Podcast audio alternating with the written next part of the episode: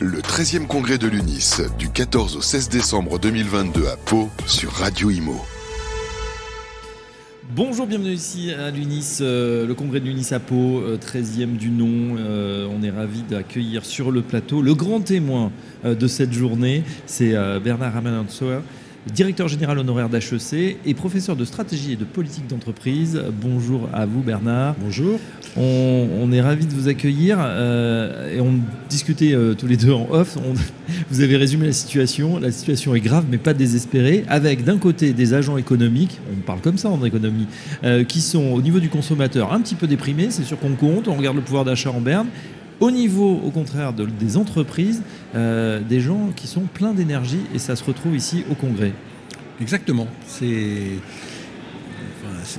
les, professeurs d'économie ou de stratégie on qu'eux, on serait plutôt pessimiste. Euh, je me mets dans les, dans les profs en question, parce que c'est vrai qu'il y a des indicateurs inquiétants.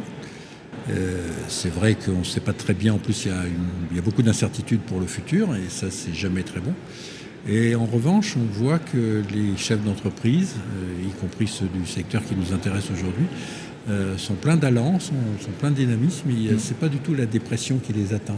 évidemment, ils sont lucides sur la situation, mais on parle d'innovation, on parle de start-up, euh, on parle de, de créativité. Donc, c'est des tas de sujets qui sont des révélateurs de alors j'ose pas parler de morale, mais en tous les cas hmm. d'un fort dynamisme. C'est vrai. Alors vous avez une théorie, euh, expliquez-la nous. Le quoi qu'il en coûte a fait du bien et on, s'est accoutumé. Qu'est-ce qui s'est passé? Oui, bah d'abord, je crois qu'il a objectivement fait du bien à beaucoup d'entreprises et, et, par contre-coup à beaucoup de gens. C'est-à-dire que. On a passé le cap. Oui, on a eu très peur avant, enfin, parce qu'en plus c'était évidemment là aussi plus que de l'incertitude, hein, le virus. Euh, mais on a passé le cap, on s'en est sorti, on se dit que finalement, bon, c'était, on a passé. Euh, on se, après, il y a eu l'histoire pareil, hein, l'histoire des carburants. C'est vrai qu'on s'est rendu compte que c'était bah, que les prix augmentaient, mais on s'est aussi rendu compte qu'il bah, y avait euh, des subventions, voilà, et un effort des, distributeurs, de Total en particulier. Donc euh, tout ça, on se dit que finalement, enfin, je pense que les gens se disent que ça, c'est pas, pas l'euphorie, mais qu'en tous les mm-hmm. cas, c'est pas aussi tragique qu'on l'a dit. La question, comme je vous le disais, la question c'est le jour où ça s'arrête.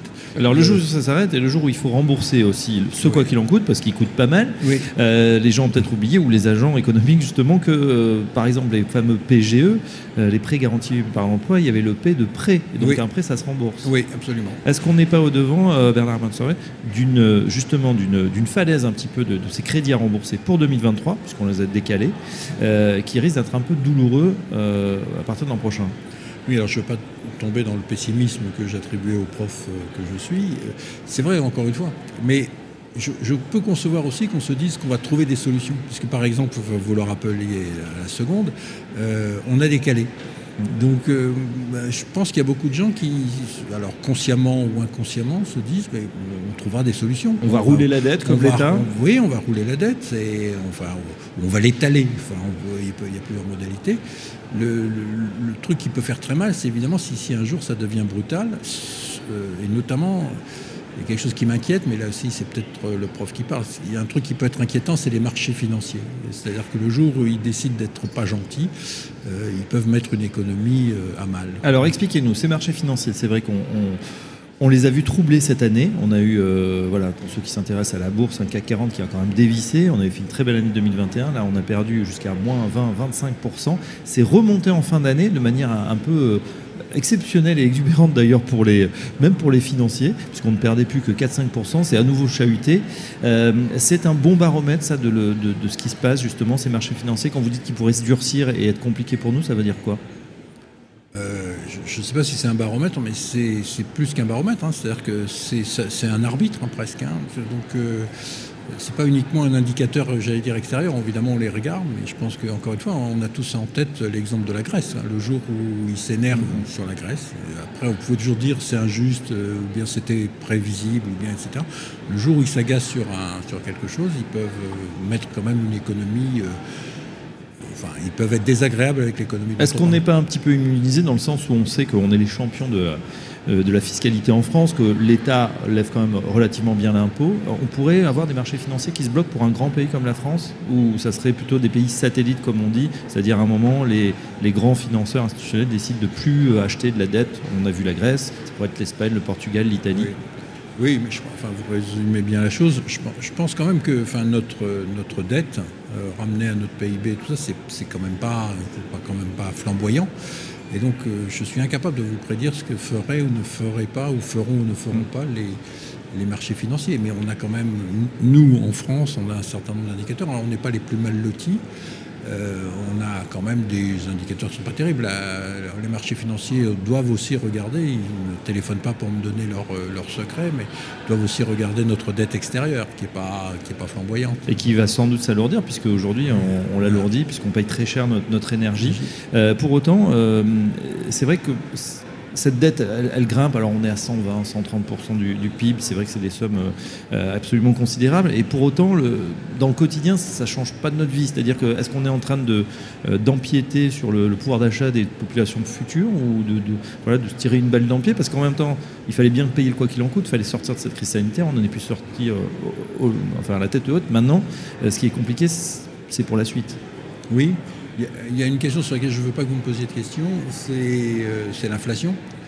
Euh, parce que l'inflation, évidemment, c'est pas bien, mais il y a aussi des acteurs qui, vont, qui pourraient en tirer profit. Je ne sais pas du tout ce que va devenir. Expliquez-nous, expliquez-nous, parce que c'est pas forcément clair pour tout le monde. En quoi l'inflation, euh, ça veut dire quoi? Ça veut dire qu'elle va raboter un peu mécaniquement notre, notre énorme dette? Oui, bien sûr, mais y compris au niveau individuel. Les gens qui sont endettés aujourd'hui sur des taux fixes, quelque part, ils vont payer relativement moins cher si l'inflation se poursuit. Mm. Je dis bien sur des, sur des dettes à taux fixe. Hein, Alors ça, ça, parle aux gens qui font de l'immobilier, évidemment, si on s'endette, allez, aujourd'hui on est encore, on dit à 3%, même si ça, a doublé en un an, euh, on est à 3%, s'il y a une inflation à 6%, ça veut dire que mécaniquement, il vaut mieux s'endetter quand même à 3% avec une inflation à 6% qui va payer. Oui, oui, bien sûr, oui, c'est ça. C'est encore une fois en en parité de pouvoir d'achat, mm. euh, ça, vous fait gagner euh, quelque chose, oui, bien sûr. Alors, après, on peut toujours voir à qui profite vraiment, entre guillemets, le crime. Mais, enfin, je veux dire, pour le consommateur final, l'acheteur de, biens immobiliers, euh, c'est peut-être. voilà. mais ceux qui, quelque part, y ont gagné, sont ceux qui, qui ont acheté il y a un an, qui se sont endettés il y a un an. Donc avant l'inflation, bon maintenant il y a déjà l'inflation, ils sont déjà partiellement revenus dans leur, leur compte. Alors, je, m'adresse au, à l'économiste que vous êtes, justement parce que on avait ces dernières années quand même une espèce d'aberration avec ces taux négatifs, euh, c'est-à-dire que finalement euh, les banques payaient pour euh, prêter leur, argent à, la banque centrale. On était avec des taux absolument trop bas. On disait qu'ils étaient trop bas. Il fallait absolument faire remonter cette inflation. les 2% paraissaient inatteignables. Et puis tout à coup, le, dentifrice est sorti du tube. On ne sait plus comment l'arrêter. Et on se dit, non seulement on a une inflation à 5, 6, 10, 12 pour certains pays, mais en plus on ne sait pas comment la faire ah rebaisser. Ah, mais ça, depuis qu'on parle d'inflation, c'est-à-dire depuis très très longtemps, la métaphore est la bonne, c'est le tube d'entreprise. On ne sait pas comment on arrête une inflation.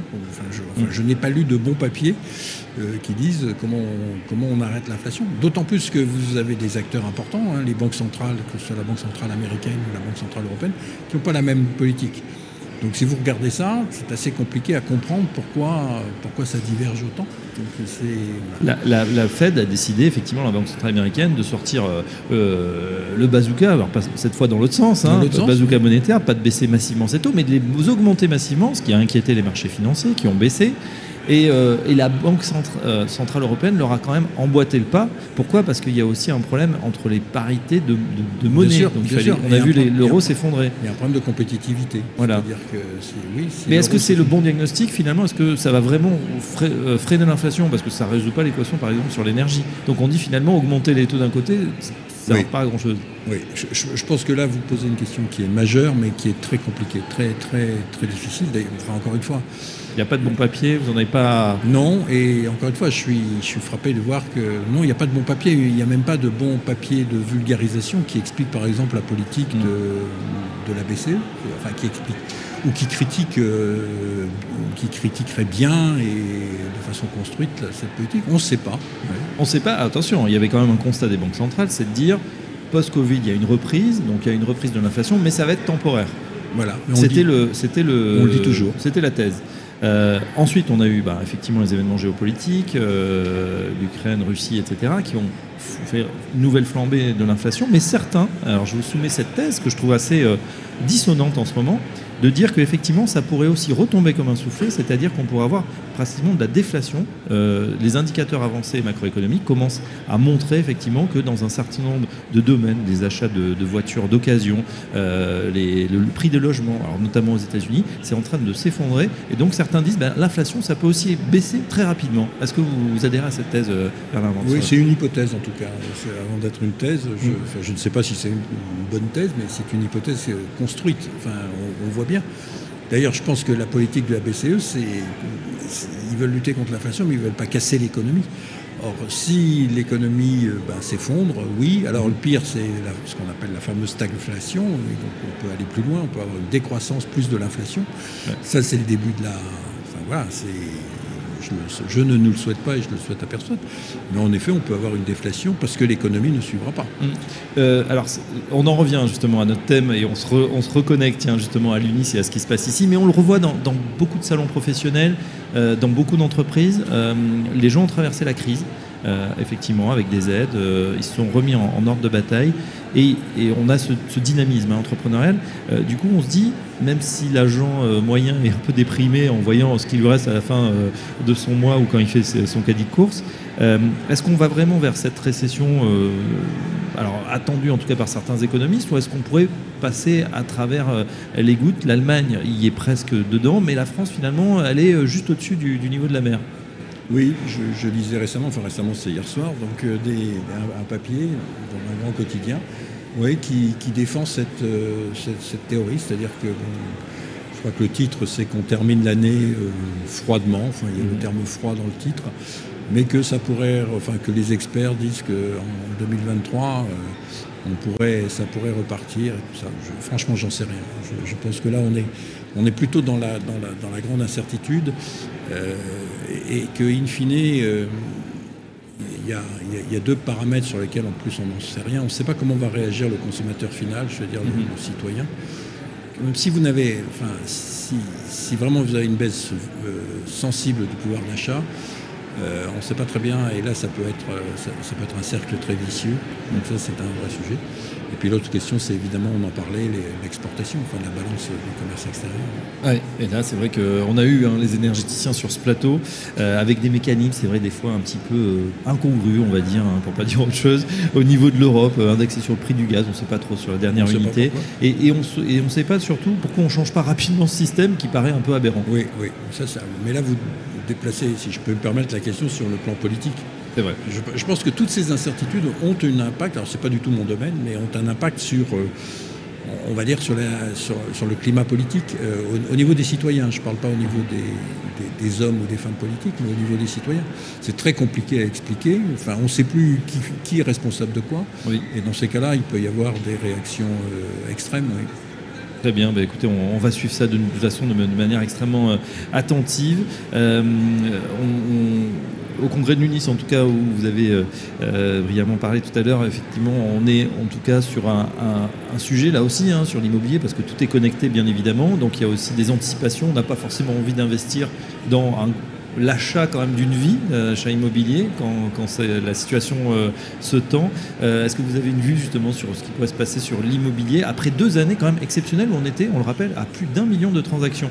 Euh, C'était des années extrêmement fastes. Oui. Alors je suis biaisé parce que je viens de voir une présentation là qui présentait des derniers sondages, enfin Oui. des derniers chiffres sur euh, tout ça. Donnez-les nous, on est- c'était quoi? Ça disait quoi? C'était plutôt. Bah, ça, euh, ça disait qu'il y avait, euh, il y avait des régions de France qui étaient en tension, mais d'autres régions qui n'étaient pas en tension. Ouais. C'est assez, euh, voilà. Pour l'instant, c'est assez partagé géographiquement. Euh, je, non, je suis incompétent pour vous répondre sur qu'est-ce que ça va donner dans les, dans, dans les années à venir, parce que euh, je pense qu'il y a beaucoup de nuages au-dessus du marché immobilier, mais là aussi, je, je- in fine, mais c'est une façon de ne pas répondre, c'est in fine, c'est beaucoup le moral du consommateur qui, qui tranche. Mhm. Euh, parce que à la fois si les prix baissent, c'est embêtant pour celui qui vend, mais c'est des opportunités pour celui qui veut acheter. Et, et inversement, donc on ne sait jamais, c'est le moral de- du consommateur finalement qui compte. Bon, le moral du consommateur, ça sera le, juge de paix qu'on va devoir suivre donc attentivement toute cette année 2023. On espère qu'il sera aussi bon que celui des membres de l'UNIS ici à Pau et des, et des acteurs, en tout cas ceux qui sont euh, aux commandes aux manettes, en tout cas les chefs d'entreprise. Un grand merci. Euh, merci. Bernard Ramatsoa, je rappelle que vous êtes directeur général honoraire d'HEC, professeur de stratégie et de politique d'entreprise. À bientôt sur Radio Imo. Merci. Le 13e congrès de l'UNIS du 14 au 16 décembre 2022 à Pau sur Radio Imo.